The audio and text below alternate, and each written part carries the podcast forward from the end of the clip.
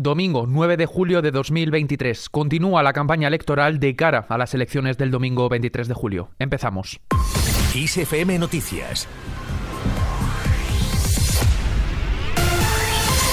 ¿Qué tal? Muy buenas tardes. Ausencia de Sánchez en la arena electoral. El jefe del Ejecutivo y candidato a la presidencia del Gobierno, Pedro Sánchez, ha estado ausente en esta campaña electoral por segundo día consecutivo para preparar el cara a cara televisado de mañana lunes. Sánchez ha afirmado que él ha pactado con Podemos, Esquerra Republicana o Bildu para lograr, dice, avances y conquistas sociales y que esa es la gran diferencia con los pactos de PP Vox, que ha vuelto a calificar como el tráiler de una película tenebrosa. Recordemos que Sánchez ha hecho este paréntesis en la campaña para viajar el martes a Lituania con el fin de participar en la que será su sexta cumbre de la OTAN. Una cumbre que volverá a tener como uno de sus principales asuntos la situación en Ucrania.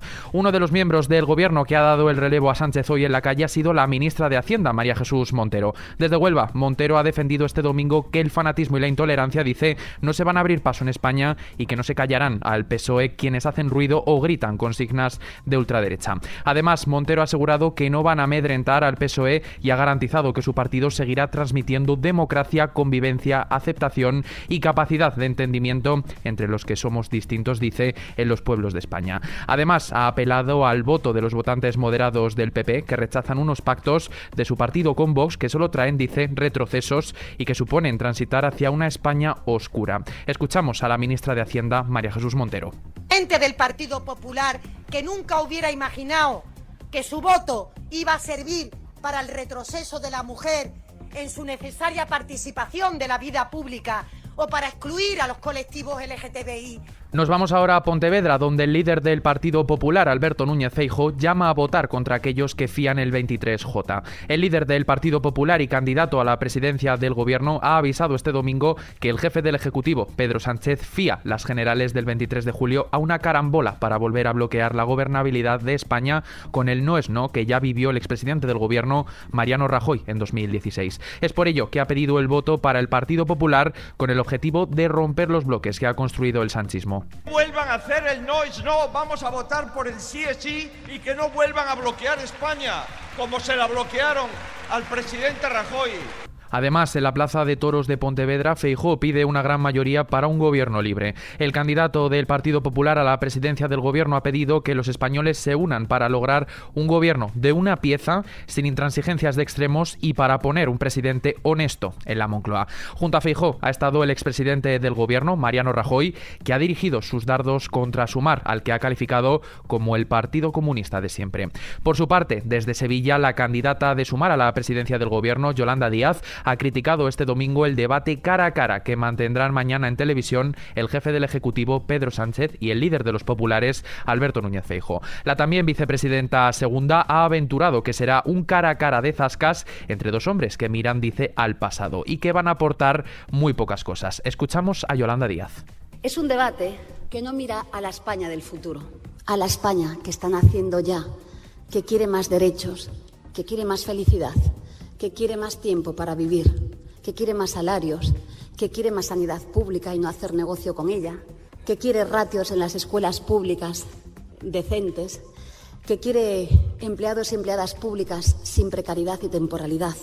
Además, Díaz ha exigido a Feijó que deje de mentir sobre los datos de empleo en España. La también ministra de Trabajo ha afirmado que es radicalmente falso que en España se trabajen menos horas que años atrás. Díaz ha defendido que en el país por primera vez está haciendo 660 millones de horas a la semana en tiempo completo. A su vez, ha apelado a los votantes que están decepcionados con el PSOE para que depositen las papeletas de sumar a favor de sus vidas y no a favor de los señoritos, dice, de Andalucía. También ha repartido sus andanadas la exalcaldesa de Barcelona, Colau, socia de Díaz en Sumar, que ha advertido del peligro contra el peligro de que gobierne el partido inmobiliario en referencia al Partido Popular, pero también ha avisado del alma conservadora del PSOE, que es sensible a las presiones de los lobbies. Por otra parte, en Cáceres, Abascal ha defendido el pacto PP-Vox. El presidente de Vox y candidato a la presidencia del gobierno en las próximas elecciones generales, Santiago Abascal, confía en que el acuerdo de gobierno PP-Vox en Extremadura garantice una legislatura tranquila y estable.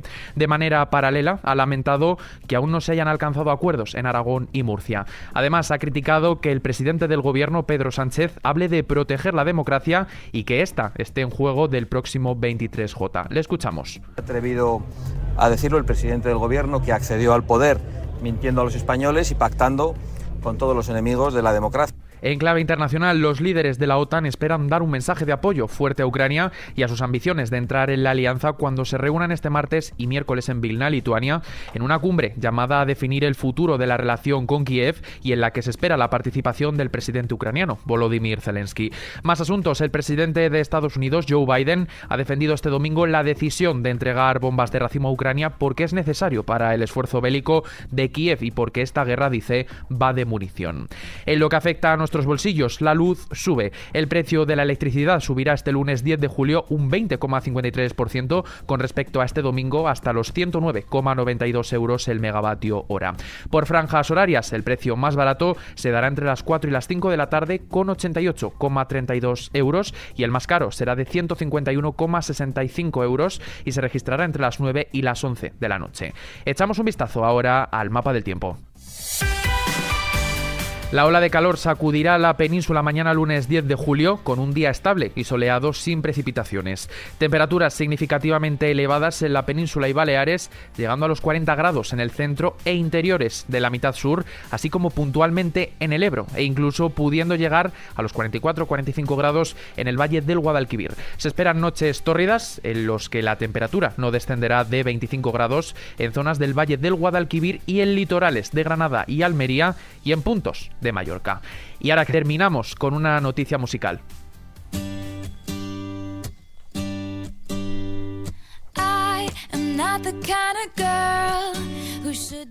El pasado 7 de julio, el álbum Speak Now, Taylor's Version, se posicionó como el álbum de country más reproducido en un solo día en la plataforma Spotify este año.